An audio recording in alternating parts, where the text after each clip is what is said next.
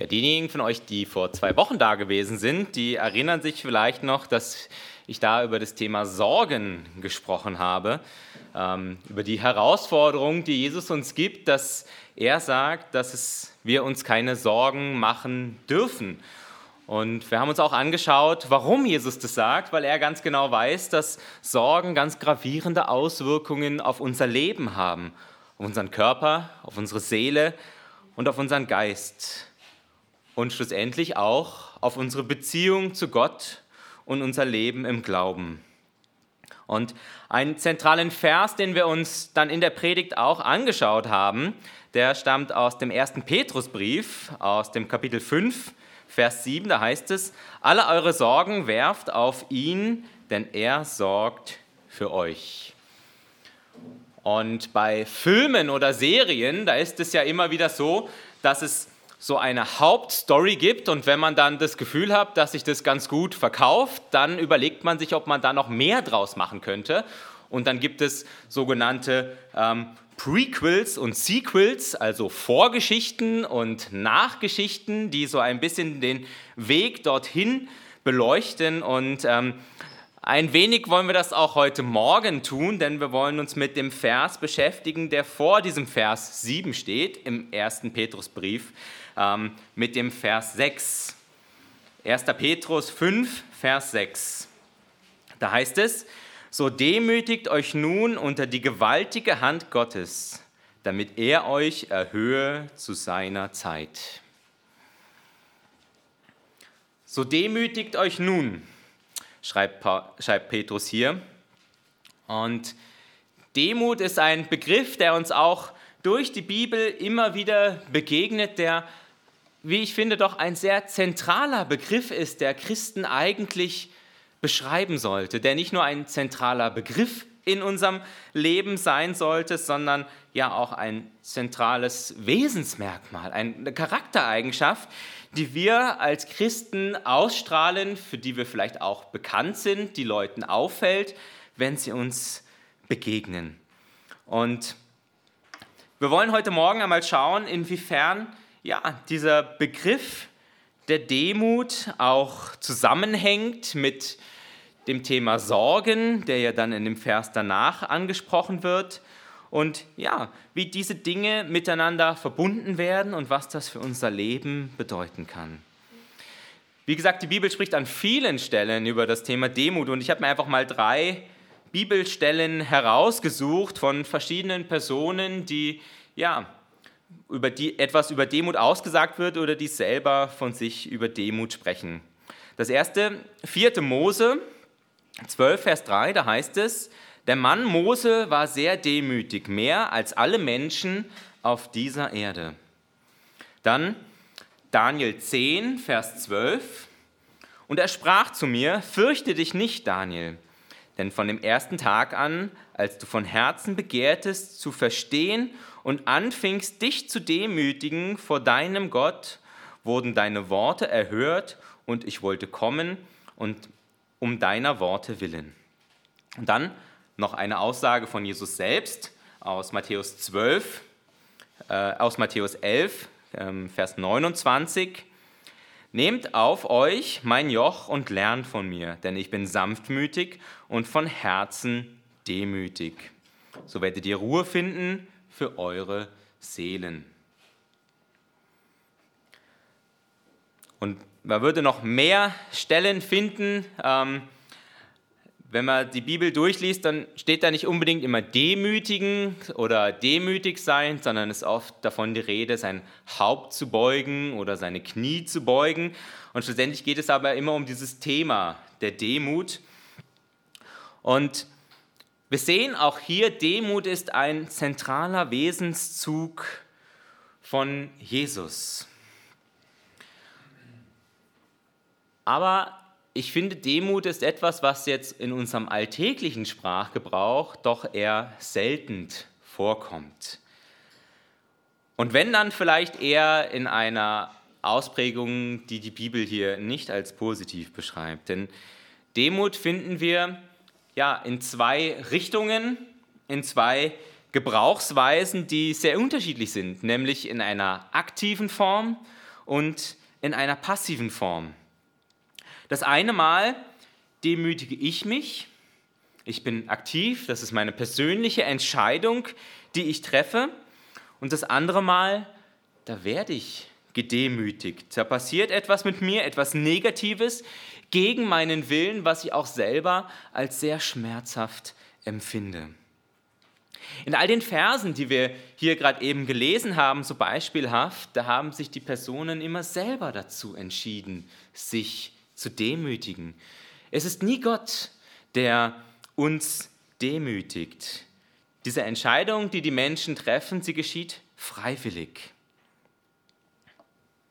Gott demütigt den Menschen nicht, sondern der Mensch soll sich vor Gott demütigen, aus freien Stücken und aus seiner eigenen Entscheidung. Und ja, es gibt diesen Tag, von dem die Bibel auch spricht, wo sich einmal jedes Knie beugen wird vor Gott, wo mit Sicherheit auch viel Demut oder Demütigung dann dabei ist, wo uns Gott den Spiegel vorhält vor das Leben, was wir führen.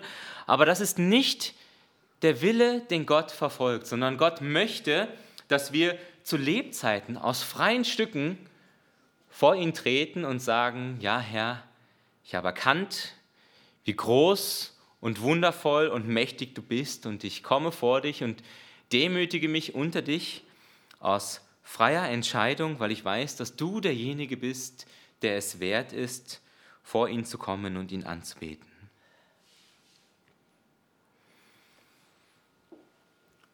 Wenn wir jetzt überlegen, was diese Demut meint, wenn wir nach Beschreibungen dafür suchen, dann ist es ja in unserem Sprachgebrauch heute eigentlich immer etwas Negatives. Es wird immer mit etwas Negativem verbunden, sich klein machen, erniedrigt werden, für sich selber auch, ja, für, für, für kleiner achten, als man selber eigentlich ist. Und wir werden nicht dazu aufgefordert, demütig zu leben, sondern wir sollen, ja, selbstbestimmt leben und wir sollen auf uns selber schauen, darauf, dass es uns gut geht.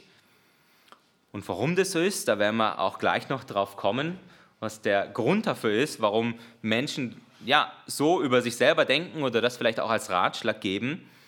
Die Bibel gibt aber selber auch Beschreibungen darüber, was Demut heißt.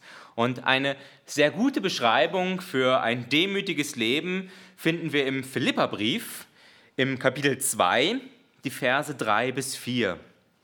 Und Paulus schreibt hier über die Demut, tue nichts aus Eigennutz oder um eitler Ehre willen, sondern in Demut achte einer den anderen höher als sich selbst. Und ein jeder sehe nicht auf das Seine, sondern auf das, was dem anderen dient. Ich finde, es ist ja immer spannend, wenn man über sich selber sagt, ich bin demütig. Ähm, Jesus tut das. Wir haben das gerade eben gelesen. Ja? Er sagt, ich bin von Herzen demütig.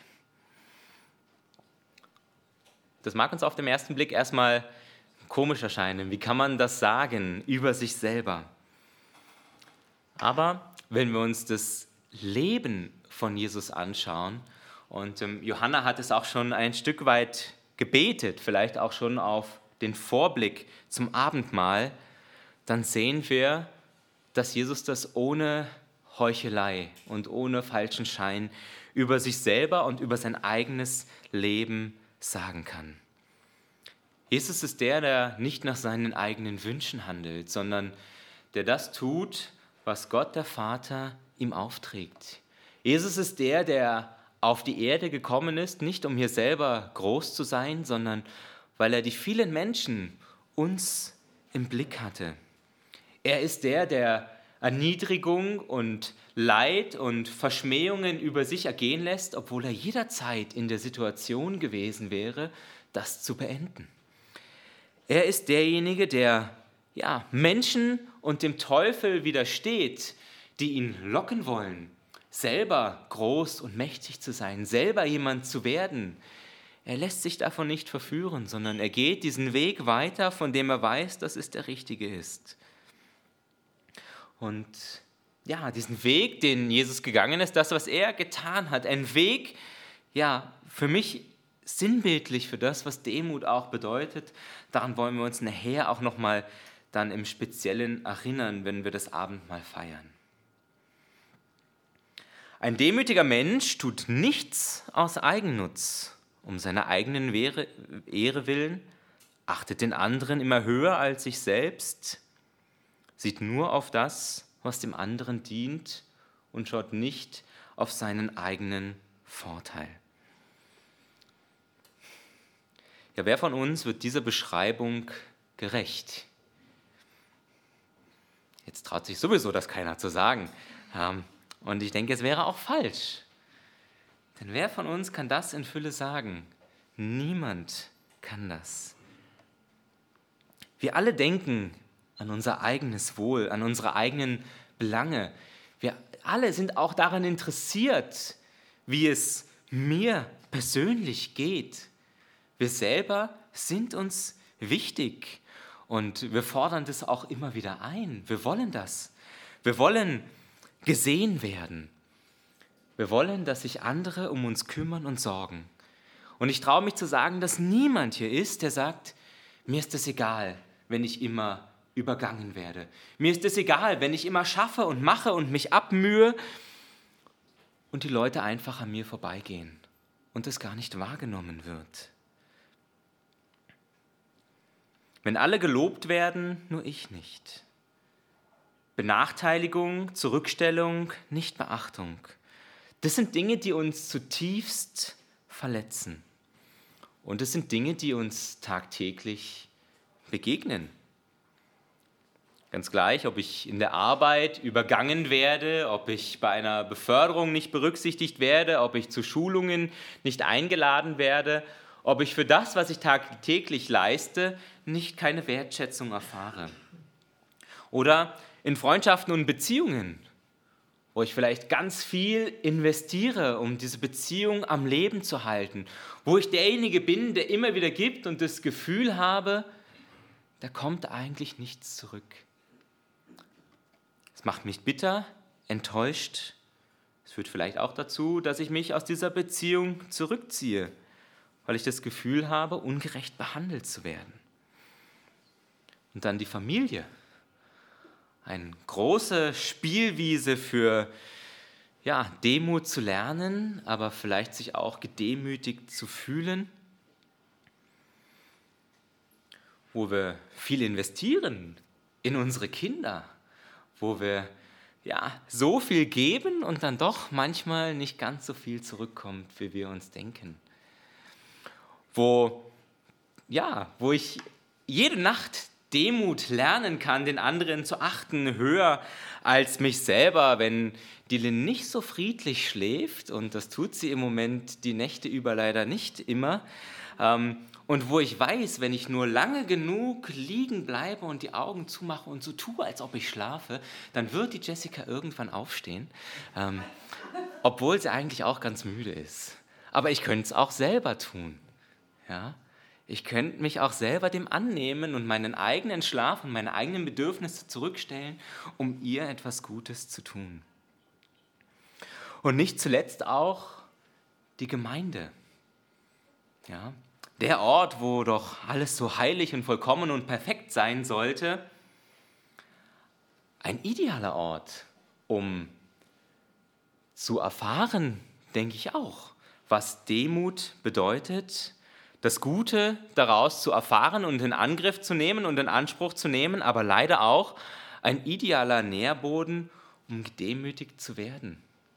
Weil wir als unvollkommene Menschen zusammenkommen mit ganz unterschiedlichen Bedürfnissen und Wahrnehmungen und auch Leveln, ja, was wir brauchen und was für uns noch erträglich ist. Wo wir uns doch gerade hier das wünschen, dass wir immer gesehen werden, dass das der Ort ist, ja, wo das, was wir vielleicht an den anderen Stellen, in unseren Freundschaften, auf der Arbeit, vielleicht auch in unserer Ehe nicht erleben, dass das hier geschehen darf, in der Gegenwart Gottes. Und dann treffen wir da auf so unvollkommene Menschen, die genauso, ja, genauso viele Fehler machen und ähm, uns genauso übergehen, wie wir es sonst in unserem Leben erleben. Demütig zu sein scheint nicht etwas zu sein, was uns irgendwie so im Blut steckt, was etwas ist, das wir natürlich leben und erfahren. Und warum ist das so? Ich denke, einen Punkt, den Petrus hier auch anspricht, nämlich in dem Vers vorher, ist das Gegenteil von Demut, nämlich Hochmut. Und auch von dem spricht die Bibel immer wieder. Davon nicht hochmütig zu sein, etwas, ja, wovon die Bibel eindrücklich warnt. Wie gerade eben gesagt, in unserem Leben erleben wir dieses Gegenteil von Demut immer wieder, nämlich Hochmütigkeit. Und nicht nur ganz praktisch in unserem Leben, in den Begegnungen, einfach aufgrund unserer ja, menschlichen Schwäche erleben wir immer wieder Hochmut oder dass Menschen sich ja, uns hochmütig gegenüberstellen, sondern auch aufgrund unseres Glaubens. Wenn du mit Jesus unterwegs bist, dann erlebst du Demütigung in deinem Leben. Dann erlebst du, dass Menschen sich über dich erheben, weil sie der Meinung sind, es besser zu wissen, weil sie dich für gering achten, für gering schätzen, für diesen komischen Glauben, den du hast, für diesen Irrweg, den du gehst. Arroganz, Überheblichkeit, das ist Hochmut. Und auch zu diesem Thema ähm, ja, macht die Bibel verschiedene Aussagen.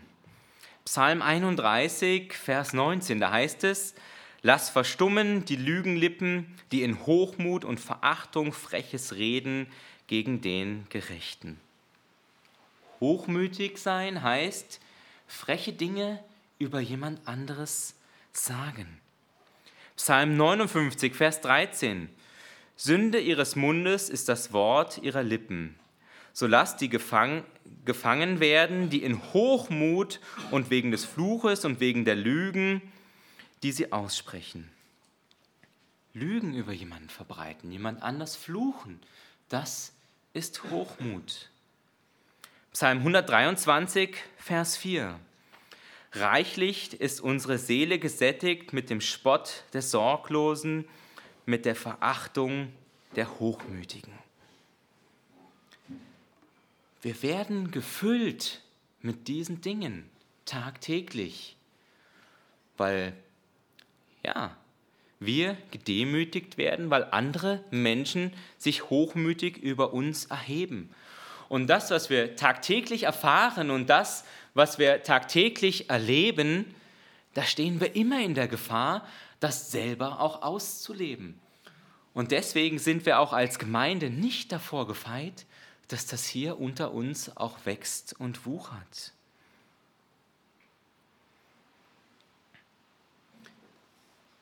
Und noch ein Gedanke, wenn wir als Christen über das Thema Verfolgung und Leid sprechen, dann sollten wir nicht immer davon ausgehen, dass hiermit gleich körperliches Leid gemeint ist. Das ist es auch und das war es, gerade für die ersten Christen auch ganz besonders. Aber auch das, was wir hier erleben, wenn Menschen uns demütigen, ist eine Form des Leids und der Verfolgung. Wenn sich andere Menschen über uns erheben.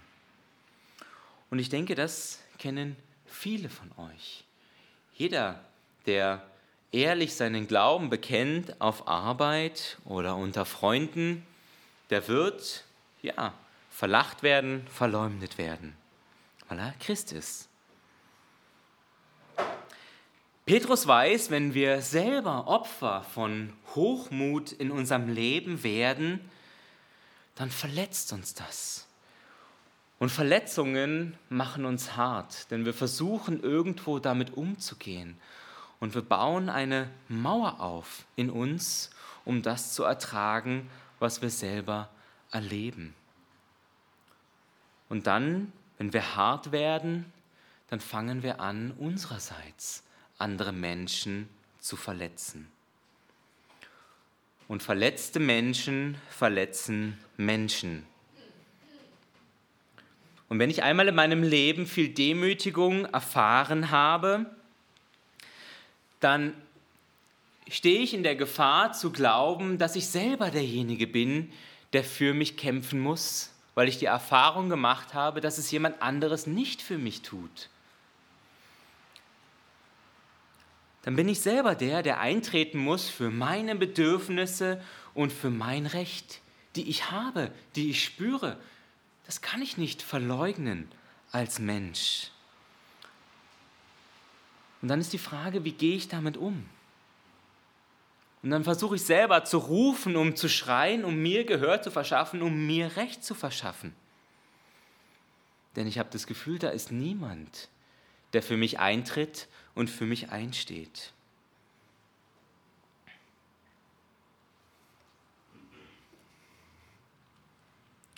Jeder von uns will Anerkennung, will umsorgt werden, will das Gefühl haben, gehört und gesehen zu werden. Und dort, wo ich das nicht erfahre, da versuche ich selber für mich zu sorgen. Und damit bauen wir wieder diesen Weg zurück zu dem, was wir vor zwei Wochen gehört haben. Und wir wollen diese Verse noch einmal gemeinsam lesen. Demütigt euch nun unter die mächtige Hand Gottes, damit er euch erhöht zur rechten Zeit. Indem ihr alle Sorgen auf ihn werft, denn er ist besorgt für euch. Ausbrechen aus diesem Kreislauf von Demütigung und wieder andere demütigen, aus Verletzung erfahren und andere verletzen, das können wir nur, wenn wir gewiss sein können, dass da jemand ist, der uns sieht und der für uns sorgen wird.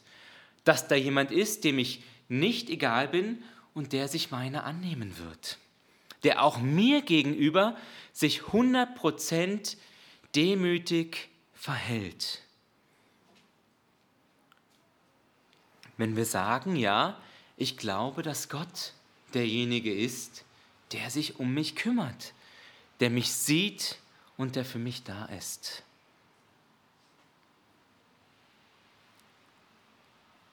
Und das ist leicht, das auszusprechen als fromme Wahrheit, als etwas, was gut klingt und was sich vielleicht leicht sagen setzt hier von der Kanzel herab. Aber wie schwierig ist das immer wieder in unserem eigenen Leben, das auch wirklich so zu spüren. Und vielleicht geht es dir genauso. Ich kann dir sagen, mir geht es so. Ich habe nicht immer das Gefühl, dass Gott mich sieht in meinem Leid und in dem, was ich gerade brauche. Und wisst ihr, das war zur Zeit Jesu genauso. Und es war selbst bei den Menschen so, die mit Jesus unterwegs gewesen sind, die so nah bei Jesus dran gewesen sind. Und da möchte ich einmal lesen aus Markus 4, 38. Die Jünger, die mit Jesus auf dem See unterwegs gewesen sind. Auch Petrus war übrigens dort unterwegs. Und sie sind auf dem See unterwegs in einem Boot und ein Sturm zieht auf und da heißt es, Lehrer, kümmert es dich nicht, dass wir umkommen. Jesus, siehst du uns nicht? Kümmert es dich nicht? Du bist da, aber irgendwie auch nicht. Oder Martha, die Schwester von Maria, die sich abmüht und abrackert, um Jesus zu dienen und das Gefühl hat, ja, sie ist da die eine, die, die sich kümmert und alle versorgt, während Maria da sitzt und im Unterricht vom Jesus zuhört. Vielleicht kommt uns das auch irgendwie bekannt vor in der Gemeinde, dass wir diejenigen sind, die tun und arbeiten und uns mühen und Dienste übernehmen. Und da gibt es die anderen, die einfach nur da sitzen und genießen. Maria geht hin zu Jesus, richtet ihren Vorwurf an ihn und er sagt, Herr, kümmert es dich nicht. Sag ihr doch, dass sie mir helfen soll. Jesus, kümmert es dich nicht. Maria fühlt sich vergessen. Und diesen Vorwurf, den richtet sie auch direkt an Jesus. Jesus, du hast mich vergessen. Das, was die Jünger hier fühlen im Boot, das, was Martha hier fühlt in dieser Begegnung mit Jesus, das ist, denke ich, etwas, was auch wir immer wieder in unserem Leben fühlen, wo wir merken, die Menschen sehen mich nicht, obwohl ich mich demütig verhalte, obwohl ich ihnen diene, obwohl ich mich hingebe und aufopfere, werde ich nicht gesehen und das, was ich selber gebe, wird an mir nicht getan. Und Gott, auch Gott sieht mich irgendwo nicht. Und dieses Leid und diese Bedrückung und diese Beklemmung, die ich in meinem Leben erfahre, die wird nicht gestillt. Und doch ist Gott da. Doch ist Jesus da bei seinen Jüngern. Doch ist Jesus da in dieser Begegnung auch mit Martha.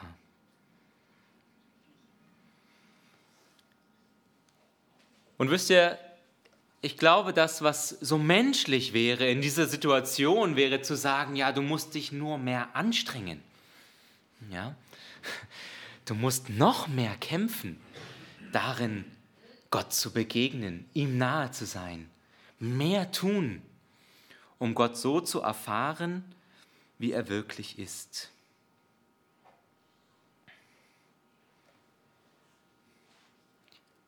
Aber das ist nicht das, was Gott von uns verlangt.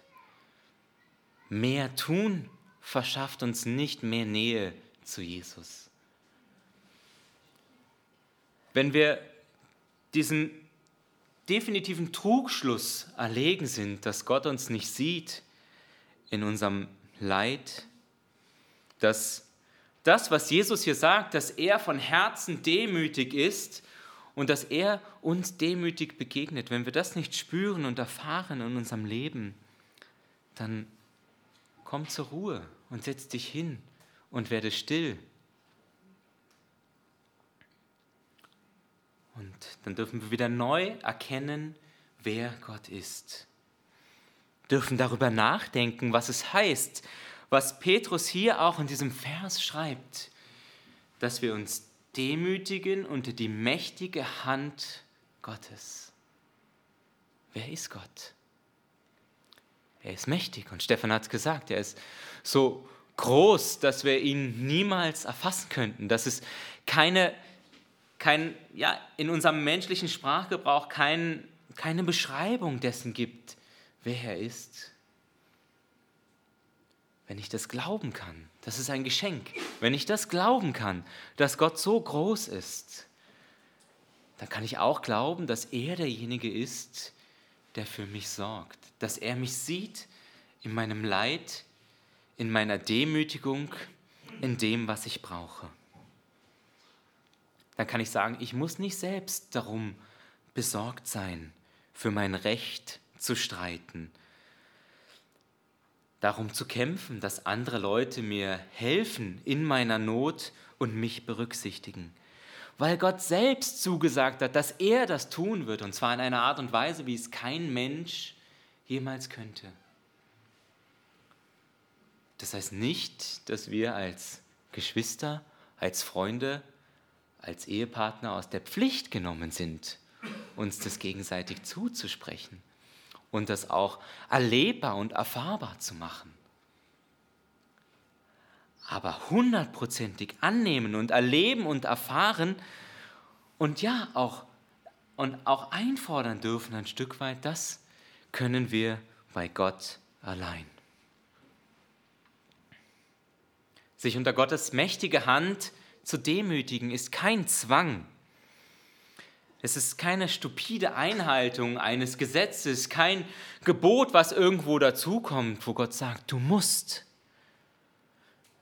Sondern Gott sagt, ich wünsche mir, dass du das willst, weil du mich erfahren hast als dieser mächtige, bedingungslos liebende Gott in deinem Leben. Und deswegen möchte ich mich abhängig machen von dir, mich unter dich demütigen. Und da, wo wir immer wieder scheitern, da lädt Gott uns ein, sich mehr Zeit zu nehmen, ihm zu begegnen, ihn zu erfahren. Gott hat dich nicht vergessen in dem, wo du stehst. Und er sagt dir zu, er wird dich erhöhen zu seiner Zeit, auch wenn es uns vielleicht manchmal zu lange dauert. Und schau nicht auf die anderen Menschen um dich herum. Schau nicht darauf, was sie dir antun und hoff auch nicht auf das, was sie dir Gutes tun. Und ich möchte schließen mit einem Vers aus dem Buch Micha, Vers 6 und 8. Da schreibt der Prophet Micha, es ist dir gesagt, Mensch, was gut ist und was der Herr von dir fordert. Nichts als Gottes Wort halten und Liebe üben und demütig sein vor deinem Gott. Amen.